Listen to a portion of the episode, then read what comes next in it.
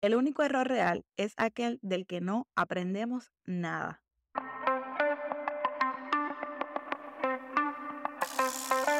Nos casamos con la ilusión del felices para siempre. Pero, ¿cómo tenemos conversaciones incómodas y dolorosas de dinero? En un mundo donde las finanzas y las relaciones se consideran temas separados. ¿Cómo podemos administrar el dinero en pareja de manera efectiva y alcanzar nuestras metas? Te doy la bienvenida a Dinero entre Podcast, un espacio donde profundizaremos entre estas dos poderosas fuerzas, con expertos en finanzas, relaciones, psicología, neurociencia y mucho más. Mi nombre es Yashira Villahermosa y te invito a cultivar la intimidad financiera desde la conciencia. Presiona el botón de follow y prepárate para aprender cómo hablar de dinero con tu pareja. ¿Será que es posible encontrar armonía entre el amor y el dinero? Acompáñanos y descubre cada domingo estrategias, consejos prácticos, historias y reflexiones inspiradoras para que logres una vida amorosa y financiera en plenitud como la que sueñas.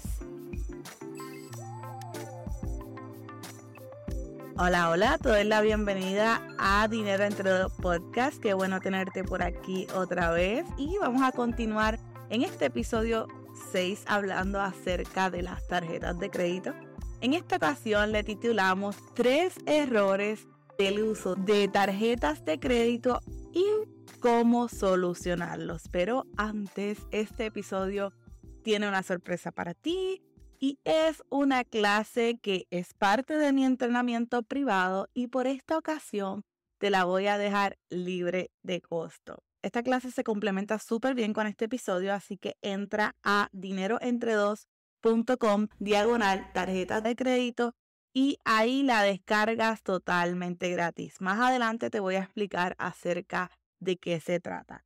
Pero ahora vamos a comenzar y el primer error es pagar tarde tu tarjeta de crédito. Parece obvio, ¿verdad? Pero eso quiere decir que hiciste el pago tarde. Pero tranquila, si eso te sucedió, le ha sucedido a la mayoría de los mortales. Y te dejo saber que las instituciones bancarias normalmente reportan a los buró de créditos cuando alguien paga 30 días o más tarde. Así que si no han pasado 30 días, tranquilo, no te lo van a reportar en tu historial de crédito si no lleva más de 30 días tarde. También tú puedes llamar rapidito al banco y solicitar con mucha amabilidad que te eliminen el cargo por pago tardío. Normalmente la mayoría de las instituciones tienen por política poder eliminar ese cargo cuando ocurre por primera vez o cuando ocurre una vez cada 12 o 24 meses. Eso va a depender mucho de cuál también es tu relación con esa institución bancaria. El segundo error es utilizar más de un 30% de tu límite total de tarjetas de crédito y lo más fácil para explicarte esto, que lo puedas manejar, es no utilizar más de un 30% por cada tarjeta de crédito. ¿Cuál sería una posible solución para que no reportes más de un 30% de utilización en tu historial de crédito y esto ocasiona que te bajes en punto? Lo que tú vas a hacer es que antes de la fecha de cierre de tu estado de cuenta, tú te vas a asegurar de hacer un pago parcial entre un 85 a un 95% de tu balance, porque tú lo que quieres es que se reporte en tu historial de crédito entre un 5 a un 15% de utilización. Y esto te va a ayudar a subir tu puntuación de crédito y también que muchas veces te aumenten el límite. Ejemplo, si tú tienes una tarjeta de crédito con un límite de, de 3 mil dólares y tú quieres reflejar solo un 5% de utilización, pues tú no debes dejar un balance de más de 150 dólares para la fecha de corte de ciclo. ¿Está bien? Eso lo expliqué en el episodio 5. Tú también puedes jugar con el límite total de todas tus tarjetas de crédito y si te conviene también los puedes aumentar. Ahora te voy a explicar. Por ejemplo, nosotros tenemos algunas 14 tarjetas de crédito y tenemos un total de límite de crédito como algunos 140 mil, un poquitito más. ¿Cómo sucede esto? Esto sucede cuando tú tienes un buen manejo de tus tarjetas de crédito. Y si te surge la pregunta de cómo tú puedes aumentar tu límite de crédito, te voy a explicar. muchas veces las instituciones lo hacen de manera automática y por eso es que cuando tú entras en línea a verificar tu estado de cuenta o a pagar o a ver las transacciones de tu tarjeta de crédito, ellos te hacen preguntas tales como cuál es tu ingreso anual, porque a ellos les conviene tener esa información para actualizar tu ingreso anual, compararlo con tu comportamiento de pago y además con tu utilización de crédito. Así que por eso muchas veces tú de momento recibes una carta al correo o un email diciéndote felicidades, hemos aumentado tu límite de crédito. Otra manera pudiera ser que lo hagas por tu cuenta y esto lo haces cuando llamas tú personalmente al banco o también muchas veces te permite hacerlo en línea. Si vas a hacer esta opción, te recomiendo que no solicites más de un 20%.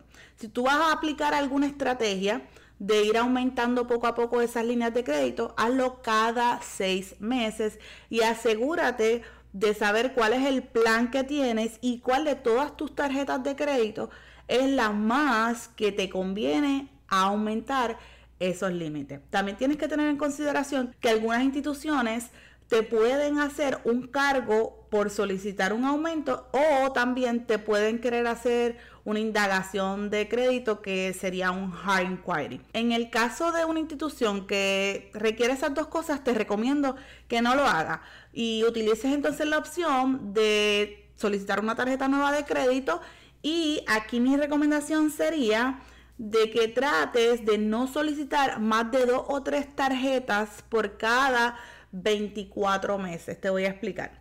Hay instituciones bancarias que toman en consideración cuántas tarjetas de crédito tú has solicitado en los últimos 24 meses. Por ejemplo, si hablamos de Bank of America, ellos usan la regla del 2324 y eso es que para obtener la aprobación de una de sus tarjetas de crédito, ellos verifican que tú no tengas dos o más tarjetas de crédito nuevas aprobadas en los últimos 24 meses. También pasa con Chase, ellos aplican la regla del 524, lo mismo, que no tengan más de 5 tarjetas de crédito aprobadas en los últimos 24 meses. Esto también puede cambiar de acuerdo a cuál sea tu relación bancaria. Y el tercer error es cancelar las tarjetas de crédito. Por eso es que tú escuchas muchas veces que te dicen no canceles las tarjetas de crédito. Es cierto, no las debes cancelar. Ahora bien, basado en mi experiencia y con los clientes, hay ocasiones que es necesario cancelar esas tarjetas de crédito. Por ejemplo, ¿en qué situaciones es necesario cancelar esas tarjetas? Cuando, por ejemplo, hay un divorcio o hay una separación porque ya tú no quieres definitivamente estar atado financieramente o vinculado a esa persona. Otra cosa puede ser cuando tú tienes falta de disciplina, que normalmente se refleja con compras excesivas, cuando compras y compras y no tienes ningún tipo de control. Y aquí mi recomendación siempre va a ser que puedas trabajar tu relación con el dinero. Y así entender mejor qué causa que se disparen esas compras sin control.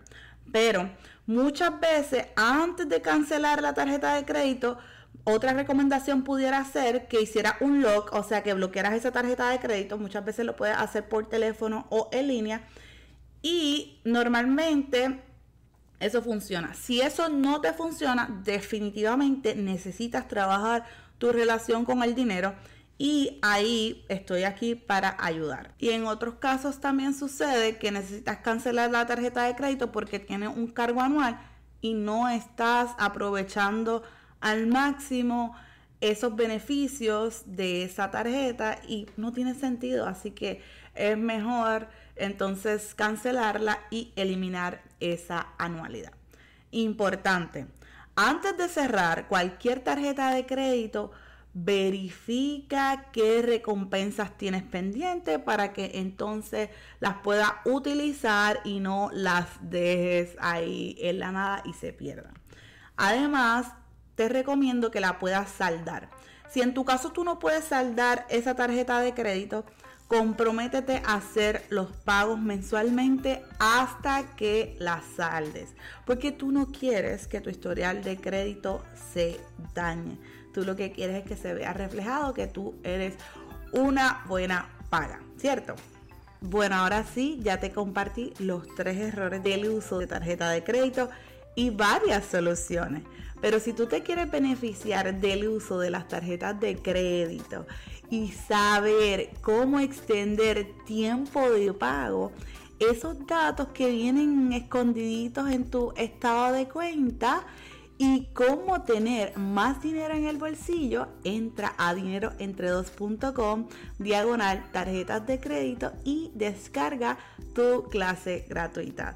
Te voy a dejar el enlace aquí en las notas del programa, pero si no lo encuentras, que no cunda el pánico, envíame un mensaje privado a Instagram en dinero entre dos y por ahí te voy a enviar directito el enlace y no tienes que pasar mucho trabajo. Bueno, esto es todo por hoy. Bendiciones y bye.